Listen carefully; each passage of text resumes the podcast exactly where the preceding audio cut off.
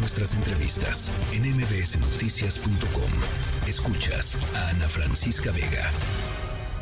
Estaba paseando mi perro y estaba justo aquí en la jardinera de enfrente cuando empezamos a oír como tronaba algo y se oían así como, bueno, metales. No ha habido justicia, no ha habido algo que realmente nos dé una luz de esperanza y de final túnel. El objetivo es que sea el domingo, es este domingo 15, ¿verdad? Y todo está para que el domingo se inaugure el tramo subterráneo de la línea 2. Nuestro objetivo es que eh, a finales del mes de junio se abra el tramo que llega hasta periférico. Se está haciendo todo para que esto sea así. Vamos a estar informando eh, cada semana cuál es el avance.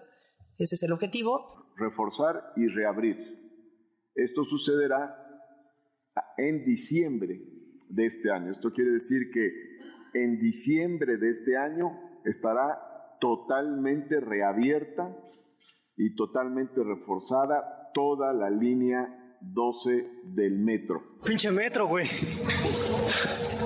¿Qué pasó, canal? ¡Rómpelo, güey! Bueno, pues ahí estamos, eh, dos años, siete meses, eh, ocho meses, veintiséis días que permaneció cerrada la línea 12 del metro. Recuerdo todavía cuando la entonces jefa de gobierno Claudia Sheinbaum, hoy candidata, precandidata a la presidencia de la República por Morena, le llamó incidente. Incidente. Así le llamaron, de, hecho, durante varios días y en varios comunicados de prensa, incidente. Em, hoy, eh, repito, eh, increíble que no haya una sola mención en el acto oficial a las 26 personas que murieron en ese... Em, eh, en, la, en, la, en, el desplome de, de, los vagones de la línea 12 del metro. Dos años, ocho meses, sin culpables, em, y sin una verdad y una justicia para las familias. Fernando Coca, reportero y autor del libro Línea Dorada, Los Lobos al Acecho. Gracias por conversar esta tarde con nosotros, Fernando.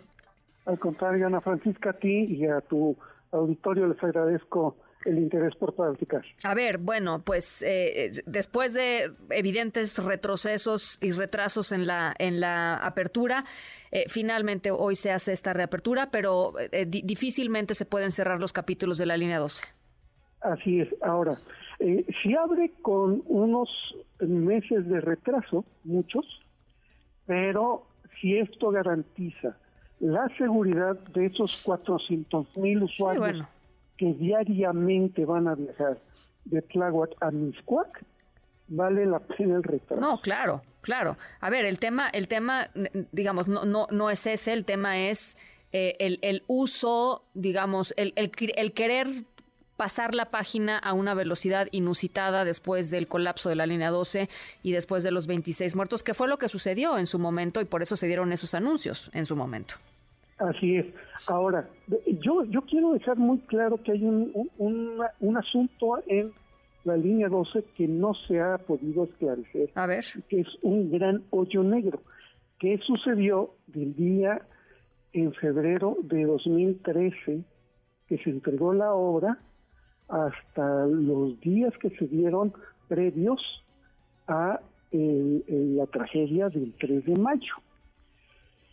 Nos hemos estado saltando históricamente en, cuando, cuando se cuenta esta historia, lo que pasó en la administración 2012-2018, como que si no hubiera existido. Y casi todo lo que sucedió en la línea 12 y lo que está sucediendo en el resto de el sistema de transporte colectivo tiene que ver lo, que sucedió en ese sexenio, eh, Ana Francisca. El deterioro del metro tiene eh, una consecuencia de lo que no se hizo en esos seis años. Sí, sí. En la línea 3, en la línea 1, en el puesto de control central que se incendió, obviamente en la línea 12 con las 26 víctimas, pero no nos hemos ocupado de eso. Fíjate que yo estoy solicitando y, lo estoy pidiendo eh, porque durante todas las investigaciones que yo he realizado, datos que conforme vas viendo los expedientes, no solo de, línea 12, sino de, eh, del accidente, sino de los juicios que se están siguiendo, hay asuntos que no hemos esclarecido, por ejemplo, ¿por qué se le impusieron 9 mil toneladas más de peso? Eso no lo hizo el gobierno de Claudia Sheinbaum y tampoco lo hizo el gobierno de Marcelo Ebrard. Eso sería en medio de los dos. Que fue lo que detonó la caída de el tramo de, la interestación Tesón con los Olivos. O sea, Miguel Ángel Mancera, pues. Eh, sí.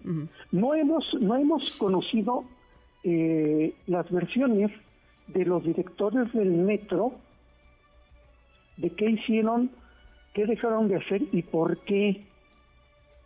Y, si quieres nos podemos ir desde el ingeniero Bojor, que es Joel Ortega, el señor Gavino, que ahora es diputado, el señor Jiménez Alcaraz, la señora Serranía. ¿No los han llamado a declarar? Sí. Creo que todo lo centramos, Ana Francisca, en el tema político y no en la cuestión técnica. Sí. Que es lo que nos daría eh, eh, los datos suficientes para saber no solo qué pasó, sino quién no hizo lo suficiente para que esto no sucediera. Ahora, eh, muchos se han preguntado en estos, en este tiempo desde, desde aquel eh, trágico 3 de mayo. Eh, y creo que era la, dicotomía, pero lo que tú estás planteando es interesante, Fernando, porque no, no, hay o puede no haber una dicotomía entre es un tema de diseño o es un tema de mantenimiento, porque hay muchos grises, digamos, en el, en el, em, en el Inter puede ser un, tema que está completamente mezclado, ¿no? O sea, de diseño y de mantenimiento. Pues fíjate que aquí eh, eh, el tema de diseño eh, puede ser que los, los que lo construyeron, el consorcio constructor Halston y Cacarso, tengan ahí un elemento que tampoco hemos este, tomado muy en cuenta, porque lleva un juicio entre el gobierno de la ciudad del Metro en contra del consorcio constructor, que fueron los que eh, llevaron a cabo esta obra.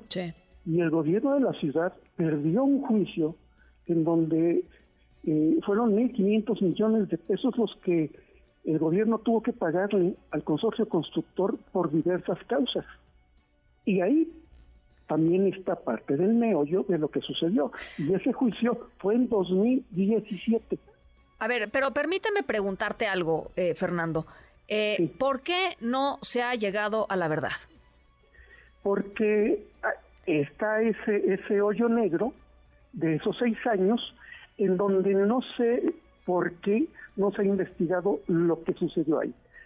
O sea, alguien, no quiere, alguien no quiere investigar. Marcelo Ebrard, sí. La obra que entregó Marcelo Ebrard y el ingeniero Bojorquez como director del metro, Enrique Orcasitas como el director de Proyecto Metro, no es la misma que después del cierre de 2014 a 2015 se entregó a el gobierno de Claudia Sheinbaum.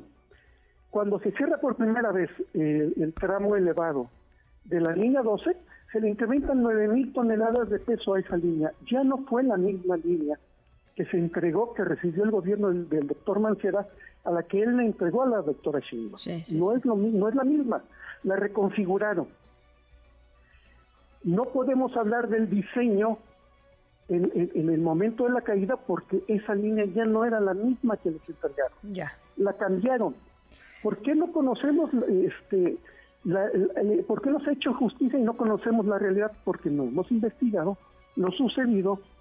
pero entonces, eh, pero eso es una a ver, pero esa es una decisión política, Fernando. O sea, no, no investigar es una decisión política. Es una decisión política que alguien tiene que, que romper y creo que eso serán los abogados tanto de las víctimas como de los que están defendiendo a los funcionarios a los que quieren hacer responsables de algo que ya no estaba en sus manos y que ellos entregaron de una forma y que después este, eh, se reconfiguró. Bueno, eh, 26 muertos finalmente, eh, Fernando, 26 muertos y ni una sola mención hoy de los 26 muertos en el acto protocolario. Yo creo que, que eh, falló en, este evento eh, mencionarlos. La memoria de, de, las familias siempre estará presente cada vez que pasen por estos lugares. Yo he recorrido eh, Tláhuac, eh, sigo investigando el tema del metro, no solo de la línea 12, es un tema, eh, yo fui funcionario del metro, yo trabajé en el metro. Y creo que es, yo lo considero al metro como el mejor programa social que ha tenido México desde que se puso a funcionar este, este sistema. El, boleto del metro no, no nos cuesta tanto eh, como en otros países, pero 26 personas que fallecieron merecían, creo yo, ser no solo mencionados, sino eh, invitados a ver cómo quedó esto pues para que ellos fueran no avales y no garantes, no, no, no, fueran testigos de la no repetición de lo que eh, sucedió con sus familiares, que eso es algo que se debe garantizar no solo en la línea 12, sino en el resto de las líneas del metro y en todo aquello eh, que, haga un gobierno y que eh, lleve implícita la seguridad de eh, los usuarios de esas obras públicas. Creo que sí faltó que estuvieran ellos ahí, pero voy a regresar a tu pregunta, Ana Francisca, ¿por qué no hemos llegado a la justicia? Porque tenemos ese hoyo negro de seis años en donde no nos han explicado qué hicieron, qué dejaron de hacer y lo que hicieron, por qué lo hicieron. Bueno, pero pues por algo, eh, a ver, es que está bien, eh, por algo no, no hay esa explicación, porque no se ha seguido una investigación que termine explicándonos. En cualquier otro lugar del mundo, en cualquier otro país, eh, la, la fiscalía este, tendría que tener el caso abierto y continuamente actualizando lo que vaya averiguando y lo que vaya encontrando de, de, esto y no nada más, pues híjole, pues es que hay un hoyo negro ahí y quién sabe, nadie nos ha dicho nada, ¿no? O sea, hay una decisión política de no llegar al fondo de, de este tema, me queda clarísimo que la hay. Eh, reforzada hoy, pues por no invitar a las personas víctimas, porque lo que menos quieren hacer es que se asocie con, con la tragedia, eh, eh, desde el primer momento, desde, desde llamarlo incidente, Fernando. Así es. Esta es una tragedia, estoy, comparto contigo esto, y fíjate que te voy a contar algo que estoy haciendo. ahora que, empezaron con que abrían hoy el metro, me puse a investigar cómo están operando los metros de otro país, principalmente, por ejemplo, el metro de Madrid. Vivo en México, solicité información pública por el sistema de transparencia. ¿Sabes cuántos días tardaron en contestarme? Cinco días hábiles. Pues Hay datos que estoy pidiendo de la línea 12, de los hechos sucedidos, no solo el, eh, aquel, aquel, día de mayo, el 3 de mayo, sino de tiempo atrás. Ya. Y llevo meses y años esperando respuesta. No encuentran la información de cinco días del Metro de Madrid de un ciudadano mexicano que no tiene nada que ver con su sistema de transporte subterráneo o metro. Cinco días me contestaron y aquí pues no, no, hay. Y eso viene desde, desde el sexenio anterior, ¿eh? Sí, no, no, no, pues, no sí, sí, sí, por colores no paramos, este, en fin. Eh, gracias, Fernando, como siempre, por conversar con nosotros. Un abrazo a Ana Francisca a ti y a toda tu auditorio. Gracias. El reportero y periodista Fernando Coca, autor del libro Línea Dorada, Los Lobos al Acecho. Noticias.